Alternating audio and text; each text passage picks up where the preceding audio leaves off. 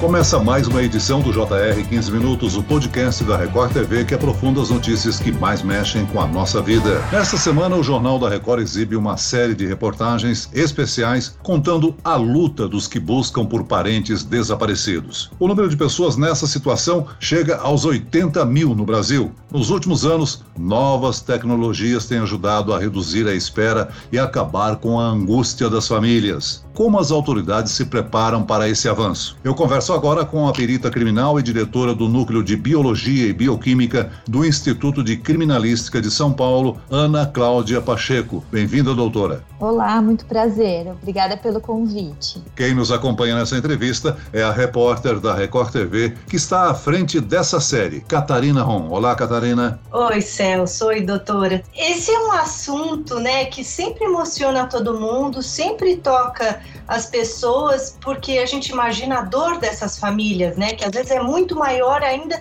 do que a dor da morte. É a dor do desaparecido, da pessoa que some sem deixar rastro. Doutor, o Brasil tem um número acima da média de pessoas desaparecidas em comparação com outros países. Qual é a explicação para isso? O que a gente sabe é que existe tanto subnotificação quanto supernotificação em relação a esses desaparecimentos. Existe uma estatística aqui do estado de São Paulo que nos últimos 10 anos haveria cerca de 50 mil pessoas desaparecidas, mas a gente gente sabe também que alguns desses desaparecimentos foi feito o registro de um boletim de ocorrência, mas depois a pessoa acabou retornando e esse registro não foi cancelado. Então continua como se fosse um caso em aberto. Há também outros casos que, por outro lado, a pessoa realmente não volta e aí é, fica essa questão que você falou, Catarina, de ficar essa dúvida: o que aconteceu com esse familiar? Será que ele morreu e nunca mais voltar? Ou se ele, será que ele está desaparecido por algum outro motivo? Catarina, conta pra gente um pouquinho do que você viu nessas gravações para a série de reportagens especiais. Como é que foram as investigações e o que, que nós poderemos esperar dessa semana de reportagens? Olha, Celso, vão ser cinco reportagens, duas feitas no Rio de Janeiro, com muitos personagens ali. Imagina a quantidade de gente que desaparece no Rio e outras três reportagens aqui em São Paulo. A gente conversando assim com as famílias dos desaparecidos e com pessoas que se tornaram especialistas em procurar esses desaparecidos, o que a gente observou é como fez diferença o aprimoramento da tecnologia nos últimos 20 anos, né? Então, com o surgimento da internet, os caminhos ficaram mais curtos, as respostas chegaram com mais frequência, então a internet reduziu mesmo o tempo de procura, o tempo por uma resposta, não só a internet, mas também a doutora pode falar um pouco mais sobre isso, né, das tecnologias para se identificar essas pessoas. Nós entrevistamos a doutora Ana Cláudia, mas também conversamos com o Sidney, que é desenhista ali do DHPP. O DHPP hoje tem um programa, na verdade, uma biblioteca de imagens ali para fazer a progressão de idade das pessoas, né? Muitas vezes crianças que desaparecem, cinco anos depois, como é que elas estão? o rosto mudou completamente. Então, hoje em dia, a polícia, especialmente aqui em São Paulo, tem uma tecnologia para fazer essa progressão e, e, tem sucesso em alguns casos. A gente conversou com, com duas personagens aqui que marcaram muito a nossa equipe. Uma é a Damiana, que é a mãe da Andressa, é uma menina que tinha 10 anos e desapareceu há 4 anos. Então, hoje ela tem 14 anos e ela desapareceu de dentro de casa. Ela estava em casa, o irmão estava em casa, ela saiu pela porta e puf, sumiu e, e, realmente sem deixar rastro nenhum. E no caso da Lindalva, que é a tia xereta, ela ficou conhecida com esse apelido porque durante o tempo ela era anônima, ela encontrou mais de 6 mil pessoas porque ela buscava pela filha que ela havia doado quando ela ficou grávida na adolescência, doou a filha e nunca se esqueceu dessa filha.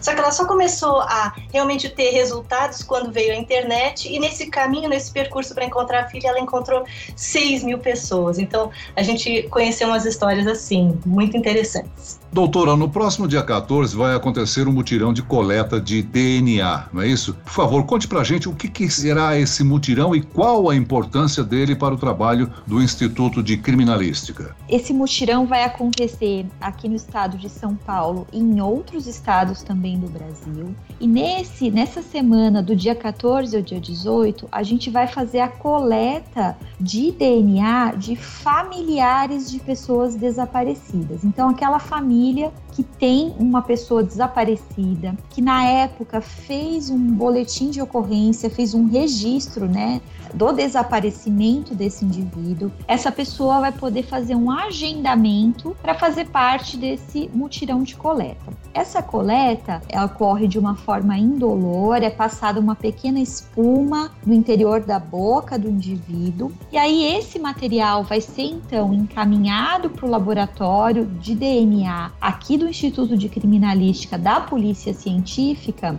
e ele vai então, a partir desse, desse material, vai ser obtido o perfil genético desse familiar. Com a obtenção desse perfil genético, nós vamos inserir num sistema que a gente tem que faz a busca para verificar se existem familiares do indivíduo cadastrados nesse banco. Essa busca ela ocorre tanto no estado de São Paulo como é uma busca nacional. Então a pessoa que participar da coleta aqui no estado de São Paulo, ela também vai estar tá sendo comparada com todo os outros estados, com todos os materiais que estão sendo coletados nos outros estados do Brasil. Do nosso ponto de vista, Celso, o que a gente vai poder oferecer de informação inicialmente para esses familiares é ser o DNA deles é compatível com o DNA de uma pessoa já falecida, mas que não havia sido identificada. Então, um indivíduo falecido sem identificação, ele fica cadastrado no banco de perfis genéticos e agora, então, a gente vai poder fazer essa comparação com os familiares. Catarina, conta pra gente um personagem que está presente na reportagem, que é a tia Xereta. Conta pra gente um pouquinho dela.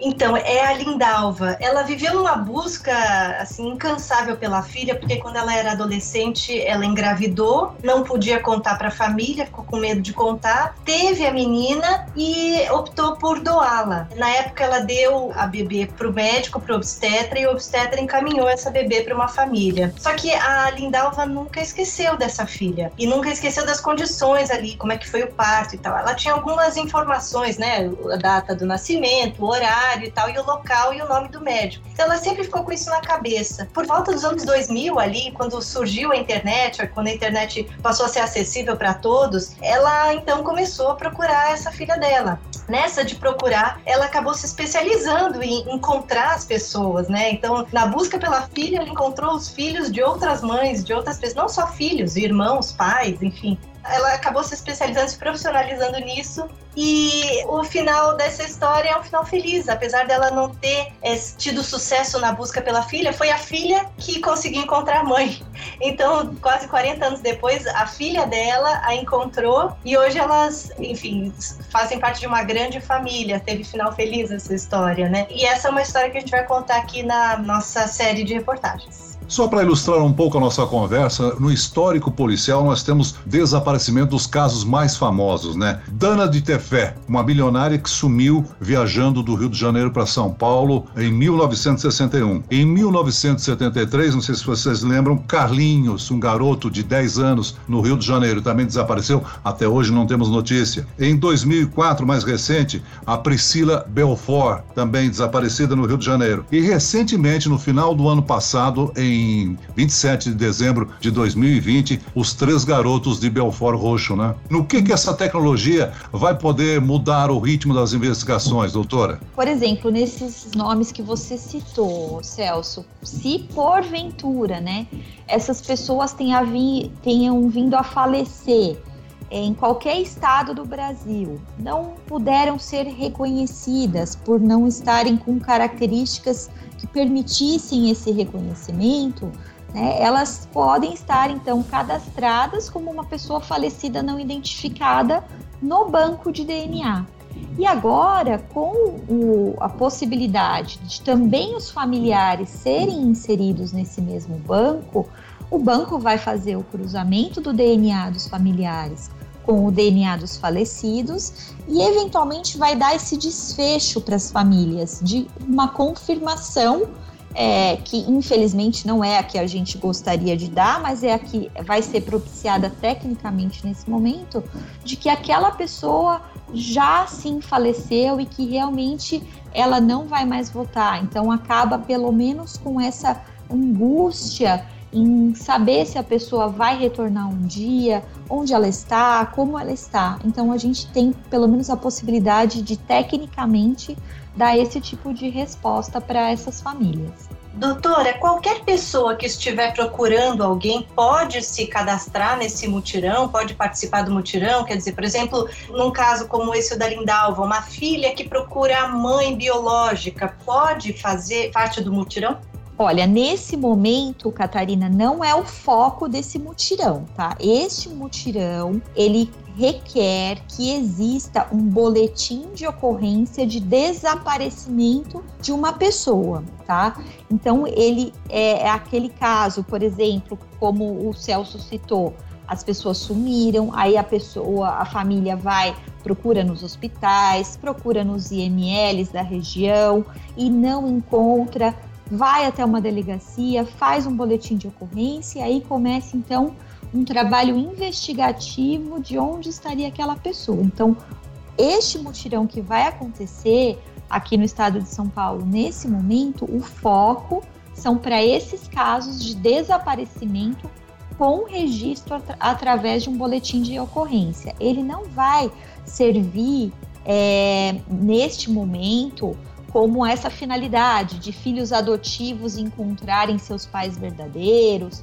ou eventualmente é, pais e mães que doaram seus filhos pelos mais diversos motivos e que agora queiram é, reencontrá-los, não é o foco do projeto agora, tá? Agora tem que haver um boletim de ocorrência registrando o desaparecimento. Doutora, a senhora cuida mais da área tecnológica, mas trabalha no Instituto de Criminalística. Pelos casos que a senhora já acompanha aí, qual a importância de se começar a busca pela pessoa desaparecida o mais cedo possível? Qual é a orientação atual da polícia sobre isso? É, a orientação é assim que se derem conta, né, que a pessoa desapareceu, com certeza tem que fazer a procura. É, nos órgãos policiais para verificar realmente se, é, se, pelo contexto de outras ocorrências que aconteceram na mesma época, se é possível vincular aquela família a, a algum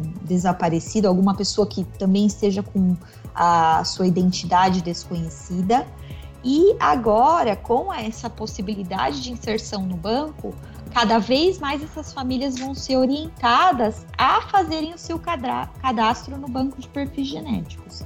Com isso, é, a tecnologia vai permitir que essa busca aconteça mais em tempo real, né? Porque agora, vamos imaginar, a gente vai receber no mutirão é, familiares que de, das mais variadas épocas de desaparecimento da pessoa. Então, eu posso receber é, um familiar cuja, cuja pessoa esteja desaparecida há três meses, mas também no mutirão eu posso receber um familiar que tenha o seu ente desaparecido há cinco anos, há dez anos, tá? Então, se a gente começar a fazer isso cada vez mais em tempo real, cada vez mais é, desapareceu, logo um tempo após a gente já começar a cadastrar a família no banco, esses resultados tendem a ser mais rápidos, né? No caso, no nosso caso, a informação seria que eu falei para vocês de um indivíduo já falecido vinculado à família. Esse banco de DNA está interconectado com a datiloscopia e a imagem fotográfica do desaparecido? O banco de DNA em si não, mas existem sistemas, tanto da Polícia Civil, aqui da Polícia Científica, que fazem a integração dessas outras áreas, né, da, das impressões digitais e das características visuais do, do indivíduo. O banco de DNA, ele é sim integrado aos bancos de DNA de todo o Brasil. Então, todos os estados que possuem um laboratório de DNA oficial, né, um laboratório oficial do estado, tem o mesmo banco de dados que nós temos aqui em São Paulo.